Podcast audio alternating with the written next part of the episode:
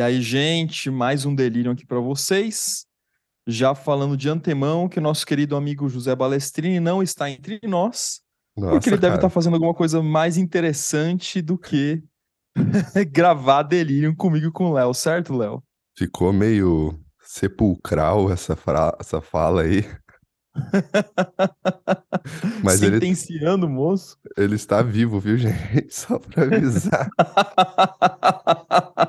Não, eu falei que ele tá fazendo uma coisa melhor do que gravando sei. delírio. O povo ainda fala, né? Ele foi para um lugar melhor. Não foi, ele foi viajar, no caso. É, no caso ele tá viajando para Zeuro, Brasil, Europa. Coisa boa. Então, um beijo pro Já- Zé, que deve escutar a gente uma hora ou outra, ou não escutar, né? É, só de raiva não vai escutar. E hoje, Mas e aí, Léo? Hoje gente vai hoje? eu sugeri pro Rafa dois temas. Um deles está por vir, porque a gente decidiu fazer com o Zé. E o outro, na verdade, foi. É uma repetição de um episódio que a gente já fez, mas eu acho que é muito legal porque traz muita interação e a gente escuta vocês, né? Eu abri uma caixinha de perguntas, né? Falando, ó, a gente vai responder no Delirium. E as pessoas mandaram eh, coisas, né? Mandaram perguntas. Então, aí eu não sei se eu seleciono, o que que eu faço dessa vida, mas elas estão aqui comigo agora. Temos muitas, então a gente vai selecionar algumas. E, aliás, eu vou eu vou sortear aqui e a gente vai responder. Não vai conseguir responder todas, provavelmente, porque a gente se delonga, né, nas respostas. Cada, cada resposta a gente toma metade do delírio, né? Mas é, a vida é assim. Ai, ai. Vamos lá? Vai lá, cara. Que... Tenho- Gente, ó, só uma coisa, eu não, eu não, eu não tô com as perguntas, então assim, eu- o Léo que tá com as perguntas, então pra mim vai ser uma surpresa. Eu tô bem entusiasmado pra pra saber o que que veio. Tem uma muito legal aqui que eu vi. Não vou falar o nome, porque como é a caixinha de perguntas, a caixinha de perguntas ela mantém, né, o, o sigilo. E a pergunta foi o seguinte, Rafa. Essa pergunta é muito boa. Como lidar com um término quando a decisão é do outro?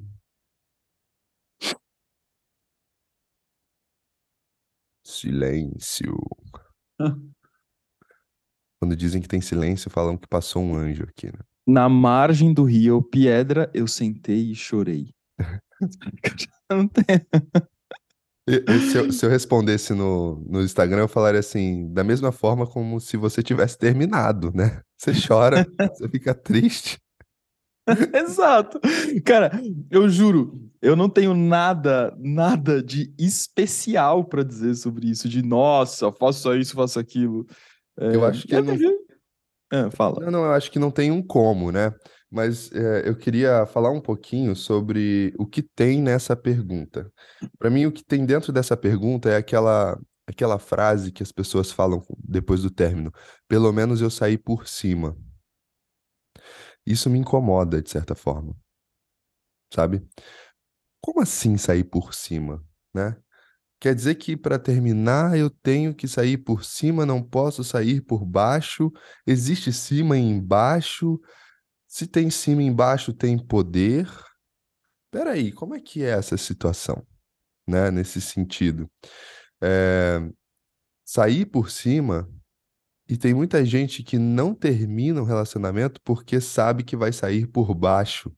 Então espera até poder sair por cima para terminar, para ser mais confortável, né?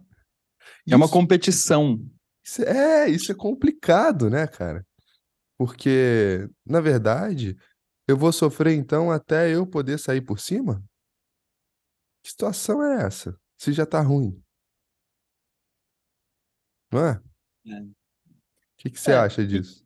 Então, cara, eu concordo, porque é, é o que a gente já falou, inclusive, é, é, talvez seja um episódio que a gente vai melhor gravar com o Zé, que é um episódio que eu queria falar, um delirando sobre o amor romântico. né? Acho que é, é bem legal de falar, porque é, normalmente se fala sobre isso quando se fala de ânima e ânimos e tal, e, e cria uma celeuma. Mas uma, num relacionamento, é, primeiro assim, é, não, é um delirando sobre o amor romântico, mas é uma coisa que eu vou repetir no, quando a gente gravar sobre isso, mas vou falar agora, assim. Todo relacionamento pode dar certo, pode dar errado. É, esses influencers que cagam regras sobre relacionamento é de desesperador. Sabe, você tem que fazer isso, você tem que fazer aquilo. Gente, não tem certo e errado. Tem gente que se conhece há um mês, casa e tem uma vida maravilhosa. Tem gente que tá junto há 10 anos e tem uma vida medíocre como casal. Tem gente que tem uma vida que tava horrorosa como casal, faz uma puta transformação e vira um casal maravilhoso. Tem gente que parece que tudo ia maravilhoso e vira uma bosta. Assim, não tem regra, tudo vale para relacionamento, né?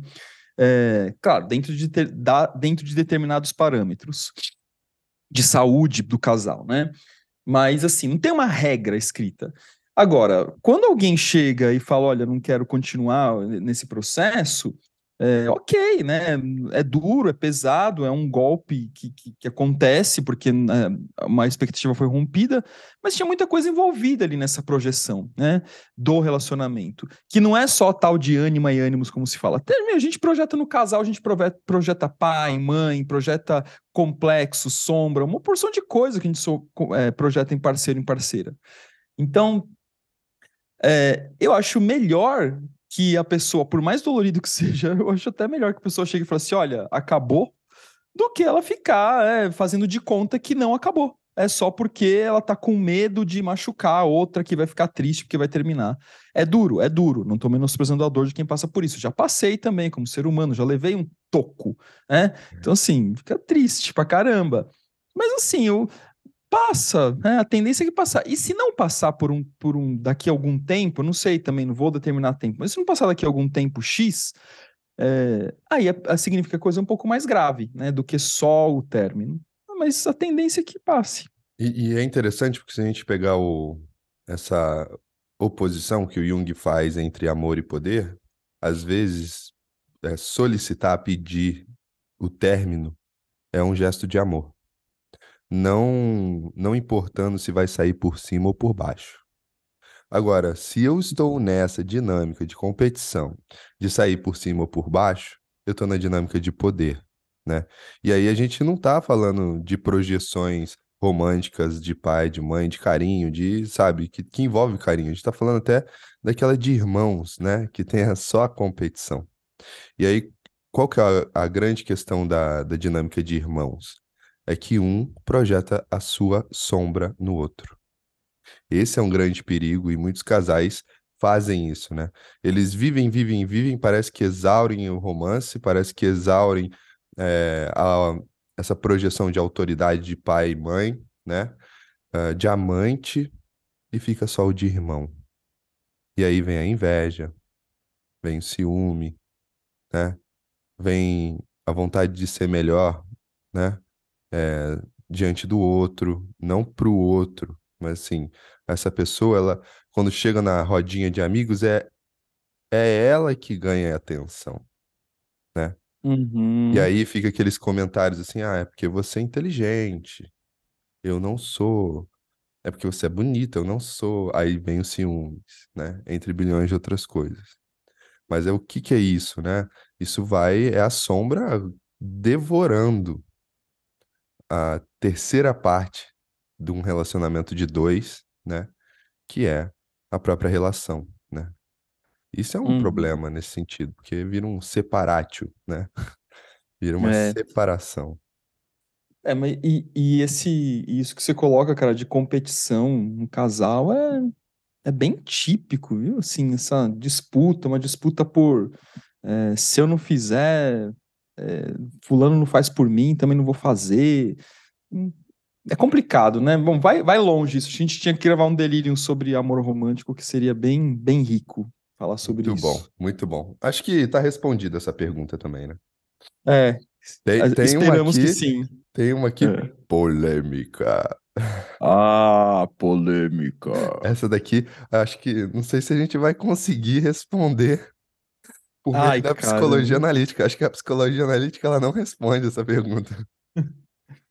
Será que ela não dá conta? Um cara de 36 anos e minha mãe de 64 ficam nus na frente um do outro.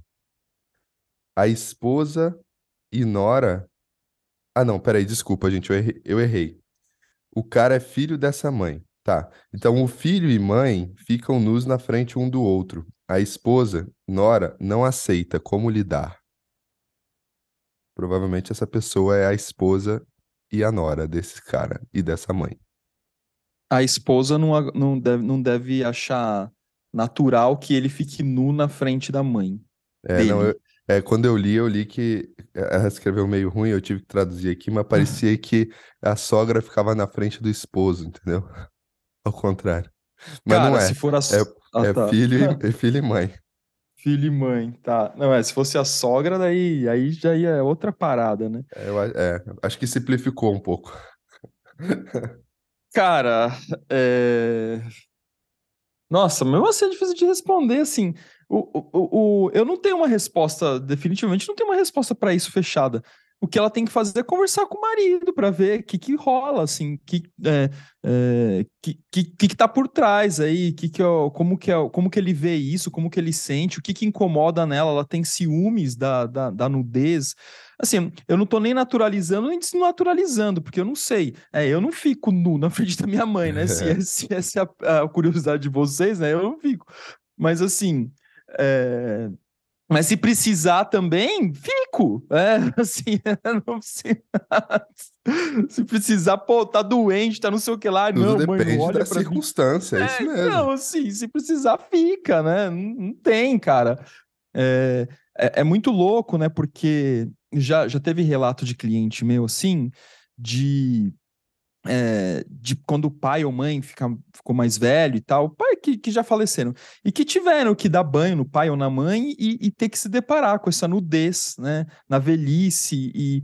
E, a- e aquela ideia de, de, de um corpo imaculado e, e como, como eles ficavam constrangidos de ter que dar banho no pai e na mãe nus, né? Mas que fizeram isso, porque tinha que ser feito, né? Agora, nesse caso, né, que ela está dizendo, definitivamente é é uma nudez de uma certa naturalidade e do convívio entre eles. Então, a única saída é conversar com ele para poder entender o que, que, que tipo de hábito é esse e, e ela expressar para ele o que que atravessa, o que que a incomoda diante disso, né? Sei, Léo, o que que você acha aí, cara? É, eu acho que é isso mesmo, assim, né? É, e talvez, né? Eu tô pensando nas diversas culturas, né? A Uhum, questão de, da nudez, né? Ela tá muito ligada. O tabu da nudez está muito ligado ao nosso Ocidente, né? É, o Oriente também, mas ah, tô pensando aqui na, na ideia cristã, né? uhum, Mas ah, a modernidade, né? A ideia de civilização que todo mundo acha que é desenvolvido e tal, mas que não é bem assim, porque os povos originários têm muita sabedoria. E os povos originários, né? Os indígenas, por exemplo, a gente vê que eh, tem algumas tribos que a nudez é uma coisa super naturalizada, né? Então, eh, de alguma forma, né?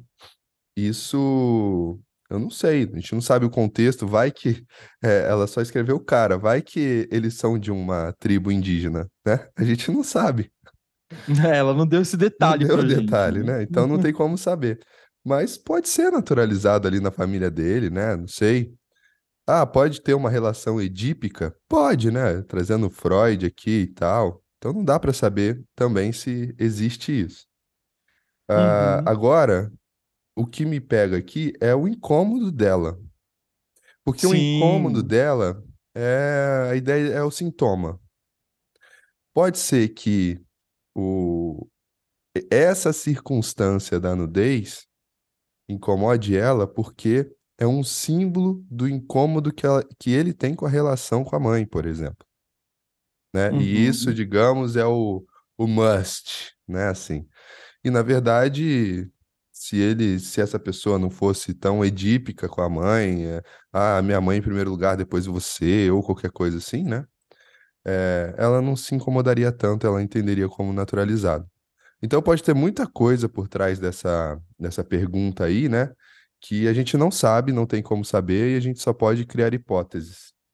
Agora, sim, outro lado é o lado da indivídua, né? Que está aqui perguntando nesse sentido que talvez seja um- uma questão da própria nudez, da própria é, naturalidade do corpo, como ela se relaciona com o corpo, entre outras coisas, né? Uhum. Sugeriria só, no caso, terapia, né? E conversa com o marido, né? Porque realmente, né? Às vezes é uma questão nossa, que é importante, viu, gente? Eu não estou desmerecendo, não, é muito importante nesse sentido. Sim, sim. É, o que, que, que será que representa para ela essa nudez? Porque, é, num primeiro momento, é, gente, Homo sapiens, né, é, espécie Homo sapiens, tem mais ou menos aí entre 200 e 150 mil anos de existência. É, eu, eu, sei lá, a gente foi começar a usar roupa sistematicamente quando? Uns 10 mil anos atrás? Não sei. Né? Não, sei se, você tem, não sei se você tem essa informação. Léo. Eu achei que a gente tinha nascido de roupa. caso, caso vocês não saibam, os animais andam nus por aí, né? Apesar deles terem um acabamento até melhor do que o nosso, né? Mais sofisticado. mais sofisticado, né? Mas então a, a, a ideia da, da nudez ela vai criando um, num primeiro momento uma espécie de complexo cultural e que vai se transformar em tabu e tal, e aquela coisa toda. Então, é conversa, é conversa. Né? É isso. Eu não sei quanto tempo, eu vou chutar aqui que é a época do Homo faber, né? Que ele começa a, a desenvolver técnicas para para moldar o mundo, né? Então, nesse momento, muito provavelmente, ele começou a colocar as peles dos animais sobre ele para se proteger, né? Agora, a Uhum. roupa como talvez persona, como ah, status, como um aparato de moda e de tampar as vergonhas, eu não sei quanto tempo. Eu acho que isso realmente é mais cedo e muito provavelmente vem a partir do cristianismo, sabe? Porque se você pega os gregos, eles não são tão assim da vergonha sexual, entendeu? Na verdade, eles não tinham essa vergonha sexual porque, na verdade, eles não tinham a sexualidade para eles, eles não eram donos da sexualidade, né? A sexualidade era um deus chamado Eros, chamado Afrodite, que dominavam eles, que atravessavam eles, né? Então, se você pergunta para um grego sobre uma questão de gênero, uma questão é, LGBTQIA+, hoje, ele vai falar, não importa nesse sentido, porque é o Deus que está me atravessando. E se o Deus quer, quem sou eu para não corresponder? Só que com o desenvolvimento da consciência, a ampliação, a inflação do ego de uma forma coletiva e com o cristianismo, a gente começa a colocar tudo para dentro, né? Eu, meu sexo é esse, é, eu sou assim, eu sou assado, eu sou dessa geração, eu sou daquela geração. E aí a gente tem que lidar com é, o, essas questões, né? Que são importantíssimas nesse sentido, porque é a nossa condição humana agora, né? Entendeu? Eu acho que é isso, assim. Pelo menos é a minha visão, sabe? Porque no fundo, se a gente deixa também, a gente vira, vai ter um, um, um perfil hegemônico, e não pode ter, né? Na verdade, a É, diversidade ela é importante nesse momento. sim. E, e é isso que você falou é muito importante, né, Léo? A, a maneira como a gente vai vendo a sexualidade e como a gente vai sexualizando algumas coisas que, na verdade, não eram sexualizáveis, né? É, é um perigo, né? Porque aí qualquer coisa vira, vira sexualização, quando na verdade não é. né? Então, ficar nu na frente de uma pessoa, a priori, a gente não pode tomar como verdade absoluta que é uma sexualização, apesar de também ser, né? Então, só isso, que, que acho que vale para nossa colega aí ficar atenta. Exatamente, né? Na verdade, né, a ideia da sexualização, é, ela não está posta em um ficar nu diante do outro, né? É, ela é muito mental também, é muito psíquica. A imagem da Total. sexualização tem que vir me dominar, né? Da, do, da- do sensual, do sensualismo, né? Nesse sentido. Porque senão, né? A gente não não ia ter, a medicina não poderia examinar o, o paciente, não poderia ter largados e pelados na televisão. Largados e pelados é boa. Hum. né? Porque no fundo é isso, né? Assim, o que que a galera do Largados e Pelados lá tá querendo? Sobreviver, bicho, né? Não é o instinto sexual que tá ali dominando, é o instinto vou comer, caramba. Será que eu como essa formiga ou não? Né? Não sei se tem um, a parte sombria da sexual do, do Largados e Pelados, porque eu nunca vi também, mas eu só vi um ou dois lá na, no Discovery mesmo. Ai, ai. É, já, já teve um episódio ou outro que rolou um teretetê entre os pelados lá, mas é mais raro.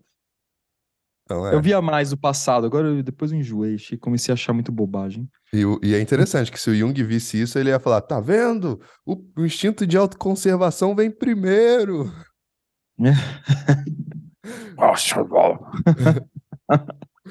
Tá vendo, Freud? Segura essa. É, Enfim, outra, outra pergunta aqui. Tem duas, cara. Tem uma engraçada, que eu achei bem interessante, e tem outra mais ah, teórica e prática. Qual que você quer? A engraçada. É engraçada? Então a gente fala Aí das depois, duas. aí depois você fala teórica e prática. Somos capazes de viajar para o futuro com a mente, Rafa? Sim!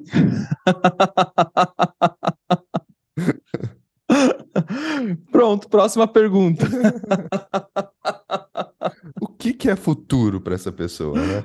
É, pois é. Tem que entender o que que, que, que tá pensando sobre o futuro, o que, que significa o futuro. Então, a gente viaja para o futuro o tempo todo, na verdade. Sim, a gente está fazendo isso todo segundo. Agora, depende do que se entende por futuro, né? Se é um futuro literal, é olá, visitar e voltar literalmente, não se pode comprovar isso ainda. Agora, viajar fantasticamente, a gente faz isso a todo segundo. Basta você imaginar, ah, amanhã é fim de semana, eu vou no cinema. Pronto, viajou para o futuro. Né? É isso. Fala aí, Léo. É, eu, eu gosto muito daquela frase do Toquinho, né, que tá lá no Aquarela, que ele fala assim: o futuro é uma astronave que tentamos pilotar. Não tem tempo nem piedade, nem tem hora de chegar. Sem pedir licença, muda a nossa vida e depois convida a rir ou chorar. Eu gosto dessa frase porque, assim, é, aqui, para mim, a ideia de futuro está muito ligada à ideia de self, de si mesmo, da personalidade total, da, que a gente pode chamar de destino, designação, vida e por aí vai. E quando a gente tem essa ideia de eu quero ser capaz de viajar para o futuro, né? Por um lado, tem uma vontade de controlar o self, né? Eu quero controlar a minha vida, eu quero controlar o meu destino, eu quero saber como estará, né? é, efeito borboleta, né? O filme. Uhum. Só que o efeito borboleta já demonstra que não é bem assim que funcionam as coisas, né? E, e aí a gente pode viajar, só que quando a gente viaja para o futuro e a gente toca 0,0000001% do selfie, ou do futuro, ou do que o selfie quer mostrar, a gente cai numa coisa chamada paranoia. Porque já que o selfie é a totalidade, a gente começa a olhar todas as possibilidades. E se eu fizer isso? Se eu fizer aquilo? Se eu fizer não sei o quê? Se eu fizer não sei o quê? E se acontecer isso? Isso é... O que que eu faço se acontecer aquela coisa? O que que eu faço se a pessoa falar assim comigo? Eu- O que que eu faço se... E aí, gente, a- essa totalidade paranoica e patológica, né? Que o self tá rindo da nossa cara nessa hora, né? Porque o self é o amigo e o inimigo, né? A gente fica preso nela. A gente está querendo entrar numa ambiência que não é nossa, né? Que não é nossa. A gente pode ir lá rapidinho, olhar, voltar, mas se a gente fica ali, meu amigo, cumprir todas as possibilidades com o nosso raciocínio, com a nossa razão, cria uma sombra irracional, me domina, me traz ansiedade e eu esqueço da coisa mais valiosa que é o aqui e agora, o presente, né? Eu acho que é meio que isso, assim, quando eu penso nessa, nessa ideia de futuro. É, e essa imagem que você está fazendo, Léo, eu imagino até que você tenha pensado nisso, mas é uma ótima imagem para ansiedade, né? né? Para ansiedade, ou enquanto patologia, ou enquanto neurose, né? Porque ansiedade, ela, ela, o limiar entre patologia e neurose é muito, muito sutil. Mas é exatamente isso. Tanto mais eu fico tentando controlar essa ideia de futuro, é, tanto mais eu vou ter uma percepção de descontrole. Porque é, existe uma idealização perfeita, estruturada, né, que não pode ser é, não pode ser confrontada. E aí o, o que acontece é que a vida é tão dinâmica, é tão surpreendente e que tem zero compromisso e restrito com a nossa expectativa, né, que toda essa idealização de algo tende a ser desconstruída rapidamente porque ela não tem margem para negociação, ela não negocia. Então, qualquer vírgula que está fora dessa idealização vai parecer ameaçador, e aí eu vou transformar isso num processo de ansiedade. Agora, é, não significa, é, quando eu falei, deu um exemplo até trivial, né? Ah, amanhã eu vou no cinema, não significa que a gente não pode ter anseios. É, anseios, a gente anseia que o delírio alcance mais pessoas, que mais pessoas escutem o delírio. Isso é um anseio. Mas a gente não tá sem dormir à noite, meu Deus, o que, que vai ser em 2052? Será que vão escutar o delírio? Não sei o quê. Não, né?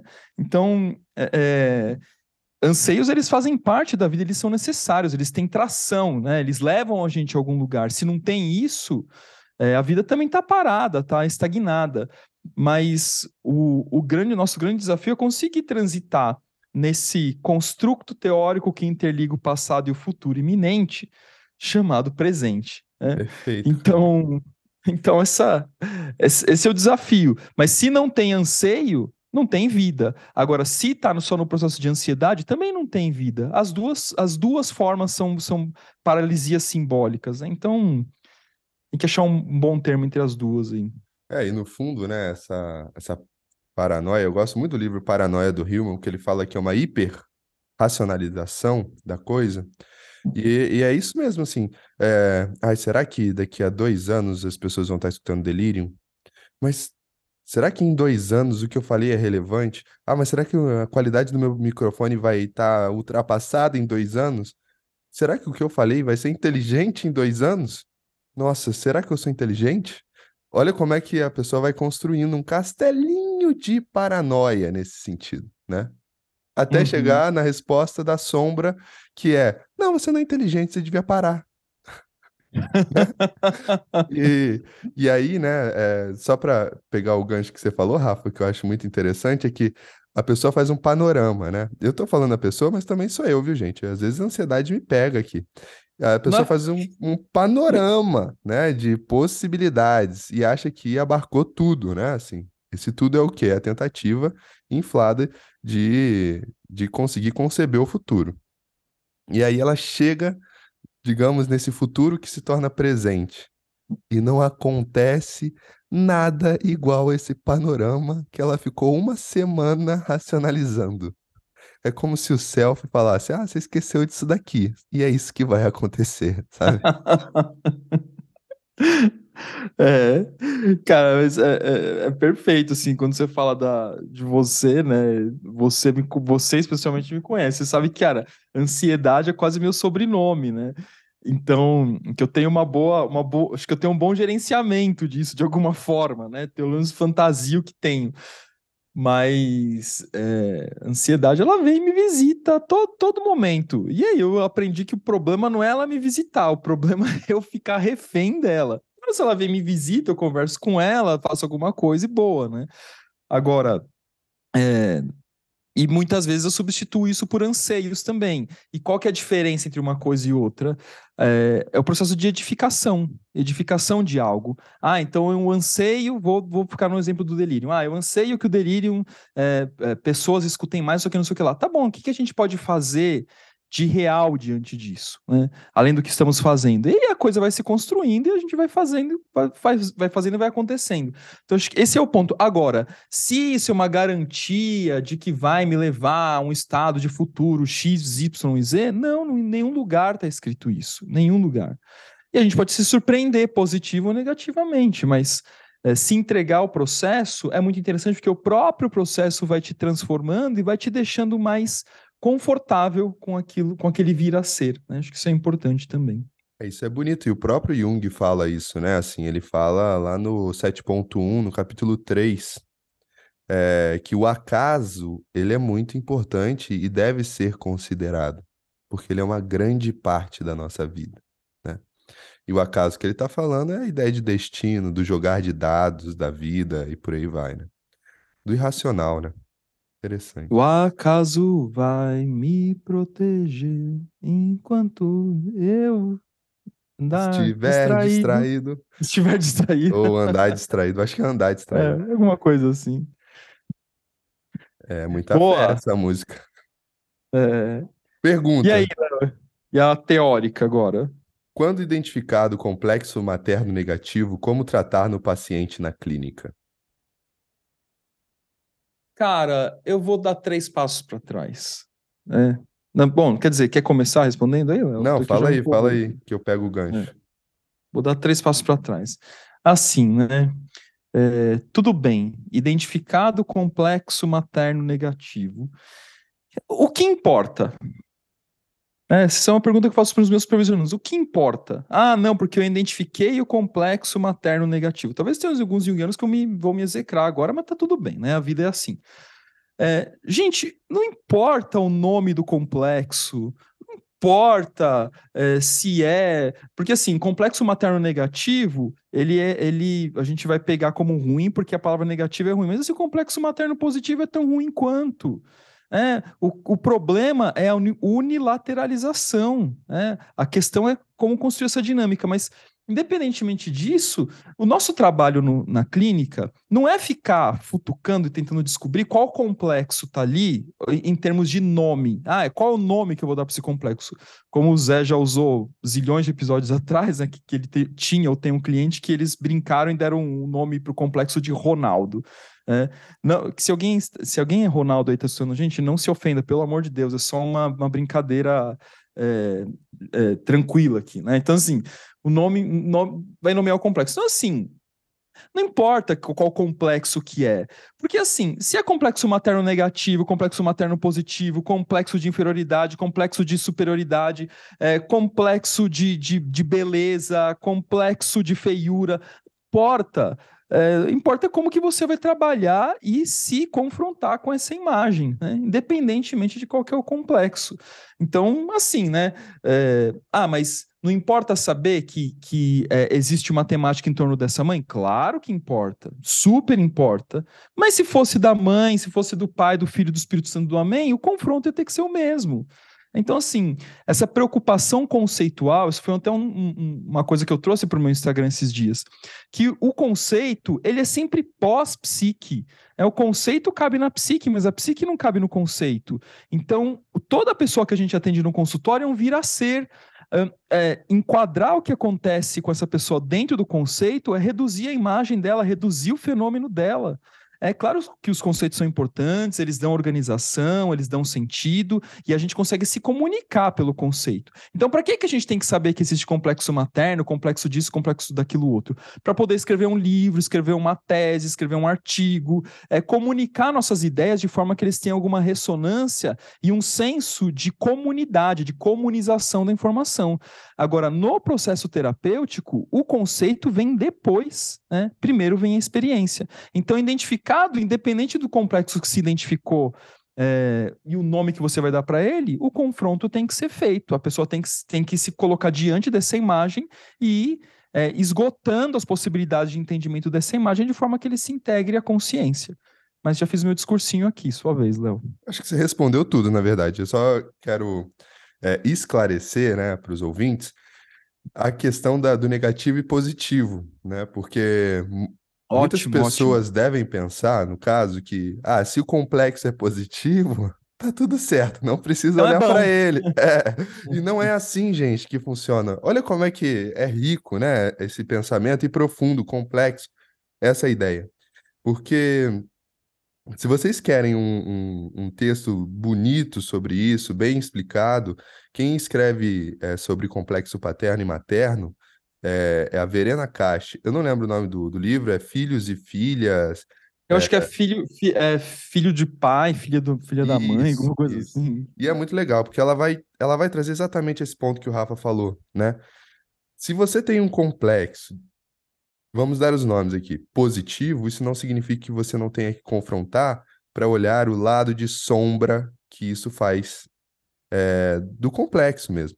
Por exemplo, um complexo positivo materno, ele pode fazer com que a pessoa infle muito, pode fazer com que a pessoa é, acredite que ela é o centro do mundo, pode fazer com que ela tenha um autocuidado que cause detrimento dos outros, um egoísmo muito grande, e por aí vai. Nossa, então positivo não quer dizer que é só bom. Não. O complexo materno positivo, ele é bom e mal ao mesmo tempo. Ele é bom e ruim, sei lá como a gente pode chamar, né? É, é só uma qualidade de como se estabeleceu a relação é, entre mãe e filho, mãe e filha, e aí a gente ali tem um- uma certa noção do que poderia ser. Só que o papel da teoria é olhar para essa categoria e, fala, e, e dialogar com essa categoria, né? Complexo materno positivo, complexo materno negativo. O papel do terapeuta, do terapeuta é atravessar a categoria, abandonando a categoria, entender quais são os fios de associação que esse complexo, como uma imagem de um novelo de lã, né? Foi ali constituído. E aí a gente pega e começa a tri- tricotar em cima disso, né? Ah, e aí sim, a gente vai é, olhar para a vida do sujeito, para os sentimentos do sujeito, para o pensamento do sujeito, para a sensação, para a intuição, para o que ele entende como devir a partir disso, né? O que que está apontando, né? é, da vida dele a partir disso. E, e aí sim a análise se dá. Então, né? Ah, eu, é eu, eu quase não tenho complexos. Meu complexo paterno é positivo, meu complexo materno é positivo. Não preciso de terapia, né? Só com essa fala, a gente já percebe que são complexos positivos e que você precisa de terapia. Bom, quem não precisa e quem não tem complexos, né? Esse é o primeiro, o primeiro ponto, né? Ai, Mas ó, só para só dar a referência aqui do nome certo, o título do livro da Verena Castro é Filhas de Pai e Filhos de Mãe.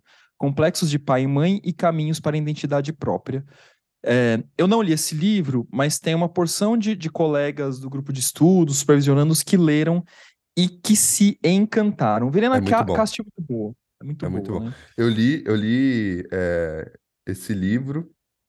Eu tava, tava no avião e foi um pouso. Só que foi a primeira vez que o, o avião arremeteu comigo. Você sabe? Ele vai Ah, pousar nossa, que aí ele, aflição, é, cara. ele colocou a roda no chão e subiu de novo. Fez Aonde um, isso? foi descendo aqui em Caxias. Meu Deus, que É, aflição. aí o cara falou, ah, bateu um vento aqui e tal, e a gente teve que voltar. Aí a aeromoça falou, gente, é uma, uma manobra normal, fiquem tranquilos. A mulher tava de boa. E tinha uma senhora do meu lado, né, é, já desesperada, e eu lendo o livro, assim, como se não fosse nada, porque eu tinha paralisado nessa hora. Só que eu pensei assim, né?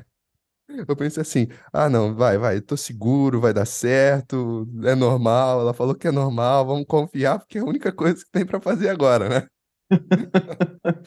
Aí, eu tava com esse livro na mão pensando assim, eu não acredito que eu vou morrer lendo Complexo Materno e Paterno. Aí desceu, foi tranquilo, foi de boa. Aí a senhorinha depois olhou pra mim assim, a hora que a gente desceu, ela pegou no meu braço e falou assim: é, Eu só fiquei tranquila porque eu vi que e vi que era normal porque você continuou lendo o seu livro. Aí eu falei, que bom. Eu não contei pra ela que eu tava me cagando, né? Ai, cara, essa foi boa. Aventuras. Ó, deixa, deixa eu só fazer ainda só mais um, uma, um adendo. É que talvez o pessoal esteja se perguntando o que, que é complexo materno positivo, o que, que é complexo ma eh, materno negativo. Eu vou. Gente, é um reducionismo, mas só para tirar vocês da angústia, caso vocês não saibam. Complexo materno positivo, vamos tentar imaginar uma mãe que é hiperprotetora, que faz tudo pelo filho, pela filha. É, que cuida, que assim, que, que é, por, por esse excesso de cuidado, é, justamente evita com que a pessoa desenvolva é, os, os complexos, outros tipos de complexos, para poder lidar com a vida, né? O complexo de relacionamento, o complexo de, é, de entretenimento, complexo de, enfim, de abandono para poder sair da casa da mãe. Tudo isso tem que passar de alguma forma, visitar a pessoa de alguma forma, né? Então, esse excesso de proteção, esse excesso de maternagem, pode ser paterno também, claro. Sufoca, é o que a gente chama né? de positivo. É. Sufoca, acaba sufocando, porque a pessoa, tudo, tudo ela tem que estar, tá, prestar conta, continência para essa mãe ou para esse pai. É, e o negativo é todo o contrário, quando não tem acolhimento, quando não tem maternagem, quando não tem cuidado, quando não tem carinho, quando tem abandono. Então é isso.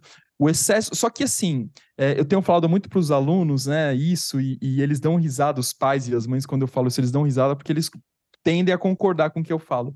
Que uma boa maternagem, uma boa paternagem, é exatamente quando a gente cria os filhos para eles nos enfrentarem. Olha que loucura, né? Então, assim, eu dou carinho, dou amor, acolho, mas para que ele tenha condições de estruturação igual, igual que é para ele me enfrentar.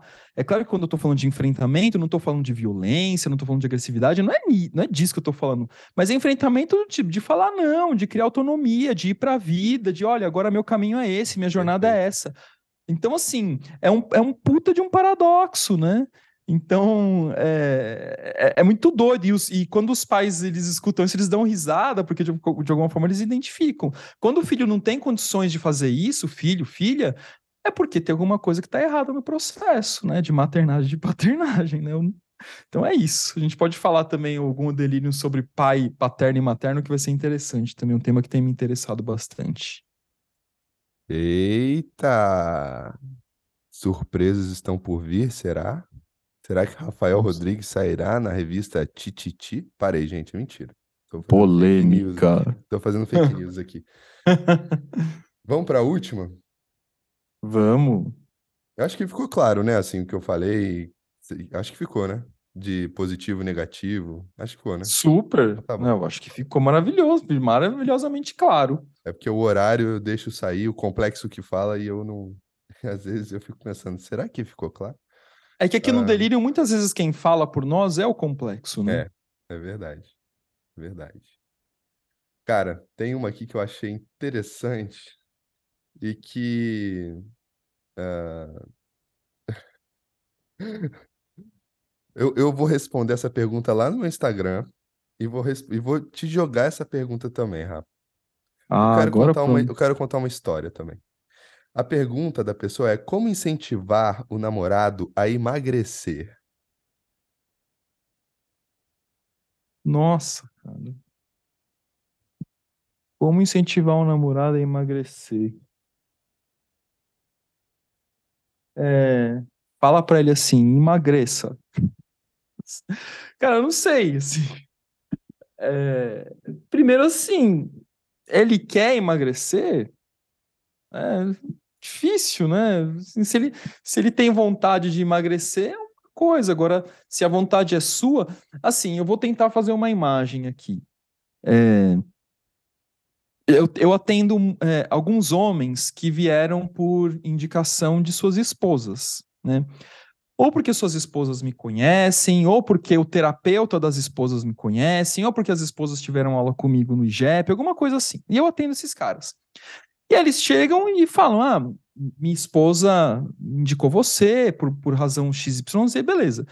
Esse cara que chega com uma imagem minha, né, de terapeuta, ele tende a continuar no processo, né? Agora, já aconteceu, mas, sei lá, não muitas vezes mesmo, mas talvez duas ou três vezes no máximo, do cara chegar e falar assim: Oi, tudo bem? Minha esposa te indicou. Ah, legal, bacana. É, e de onde me, sua esposa me conhece? Hum, não sei. Não sei se foi a terapeuta dela que falou. Tá, mas e, e qual que é o nome da terapeuta dela? Hum, não sei. Nossa, não lembro. Não sei se é Maria, se é Joana, se é. Ah, tá, então você veio porque sua esposa me indicou. É, porque sim.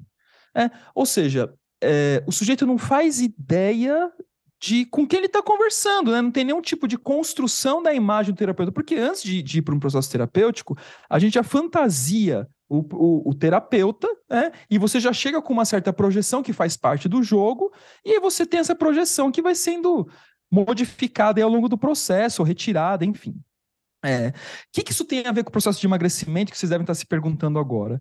Que eu quero dizer é o seguinte: a diferença entre o sujeito A e o sujeito B, ou seja, o sujeito A, que tem uma imagem minha, e o sujeito B, que não faz ideia do, do que ele está fazendo aqui, é que no sujeito A tem uma inclinação para o processo terapêutico. Ele se interessou em saber quem que é o Rafa, o que, que ele faz, o que ele não faz, já seguiu no Instagram, já perguntou, já, já leu o artigo, já fez alguma coisa, já viu que a esposa comprou meu livro, foi lá, deu uma folhada no meu livro, tem alguma ideia. Então já tem um processo de inclinação dentro dele. Então quando a esposa chega e fala para ele assim: olha, vai lá fazer terapia com o Rafa, já tem uma inclinação dentro dele que corresponde a esse incentivo da, da esposa.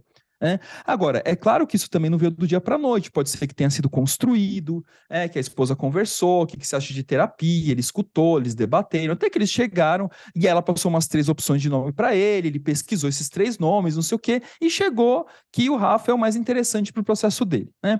Então, o mesmo vale para o emagrecimento, né? Tem que conversar e se o cara fala assim, mas eu tô bem com o meu corpo, eu não me vejo assim, não me vejo é, é, obeso, não me vejo desconfortável, tá tudo bem para mim e tal. Aí você fala, putz, mas você tá com todos os seus níveis alterados, não sei o que. Não, mas para mim tá tudo bem, né? Eu não sei se ele tá num processo de, de autoapagamento, de desapa desaparecimento de si. Eu não sei, né, o que, que tá rolando. Isso tem que ser conversado. Agora, se a pessoa que tá falando isso tem vergonha é, de sair com ele na rua porque ele tem um corpo que não corresponde às expectativas dela, aí de novo volta para ela a questão, né? É, talvez ou esse relacionamento não seja o mais adequado para você, ou talvez você tenha que se perguntar que tipo de vergonha é essa. Então aqui, aqui eu já estou fantasiando em cima da pergunta dela, ela não falou nada disso, né? Mas é que a gente amplia, a gente não, é, não consegue ficar só. No... É, é. A pergunta é para fantasiar, porque senão a é. gente vai falar, não sei. É, Na verdade, sei, se né? for concreta, não sei. É, se a gente ficar no concreto, eu não sei, né? Qualquer coisa vale. Mas é isso, Léo. Diga aí, o que, que você é, eu acha? Eu concordo contigo, né, nesse sentido, porque às vezes ele tá confortável, não quer sair disso, não quer mudar, ou às vezes até quer mudar, mas é, tem algumas travas, né? E não é assim, né? Como que eu vou incentivar? Talvez é, só dê para incentivar no momento em que ele começar a querer mudar, né? né? Não dá para eu querer mudar o outro. Né? Isso é uma coisa que a gente aprende sendo terapeuta, no final das contas. E aí tem uma história que eu acho que é, ela é bem é, simbólica, né? Ela é bem forte.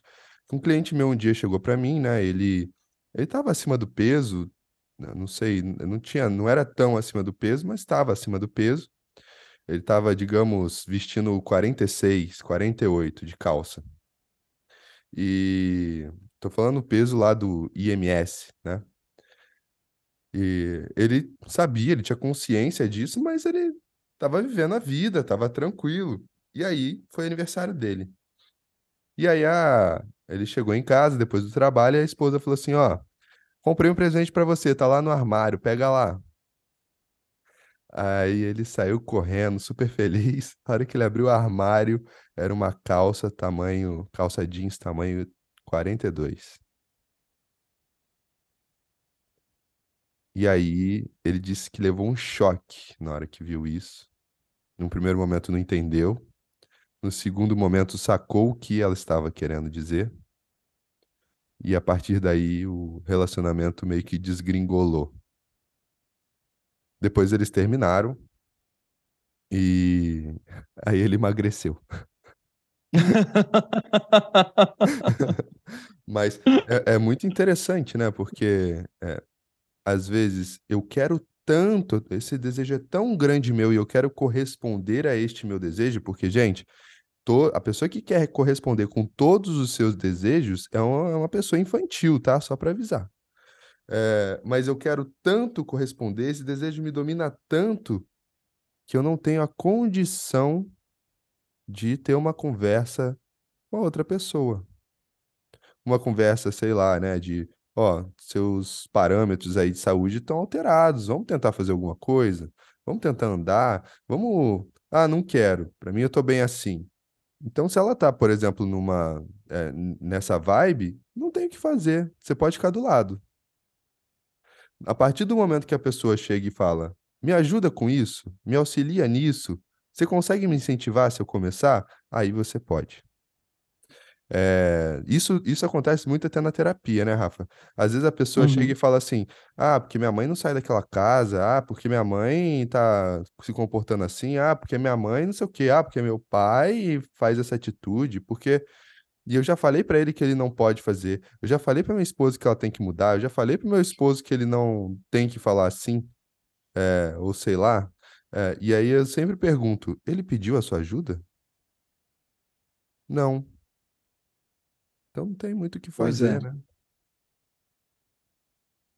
É, é, quando quando eu dei o exemplo do dos maridos que me procuram, eh, faltou só dar eh, mencionar uma coisa que é muito importante e que ainda tem a ver com o tal do emagrecimento. Eh, e que tem a ver com exatamente com com isso que você falou, né, se ele pediu ajuda. É que esses que chegam com uma imagem do Rafa mais ou menos construída, porque pesquisaram a partir do incentivo das esposas, mas pesquisaram, sabe o que que é? Esses caras todos ficam, ficam no processo, né, eles vão ficando, vão ficando, vão aprofundando. Esses que chegaram sem fazer ideia, não passou de 3, 4 encontros, porque não é, não tá neles a vontade de fazer análise, né.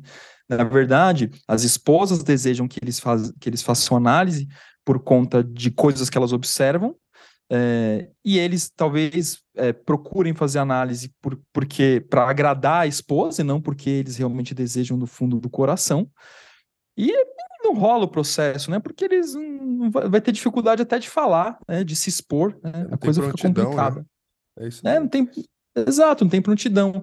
Então o mesmo vale, eh, é é mais ou menos assim, né, eh, se a gente for trocar uma coisa pela outra, mas a lógica é a mesma, tá, mas eu eu quero que meu marido emagreça, mas ele pediu ajuda pra você pra emagrecer?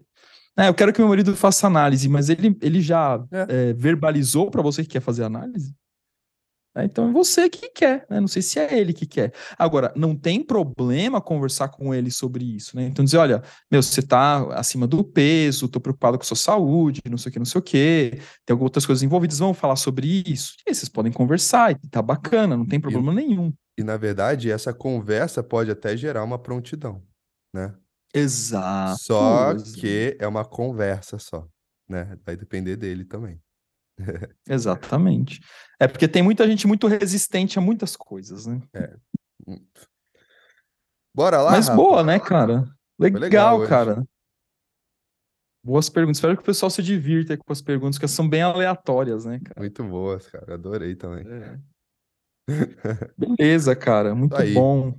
Se cuidem até semana que vem e um beijo pra todo mundo. Não deixem de, eh, seguir a gente no seu podcaster favorito e de avaliar, colocar lá 5 estrelas, tá bom? Se você não gostou, 5 estrelas, se você gostou, 5 estrelas.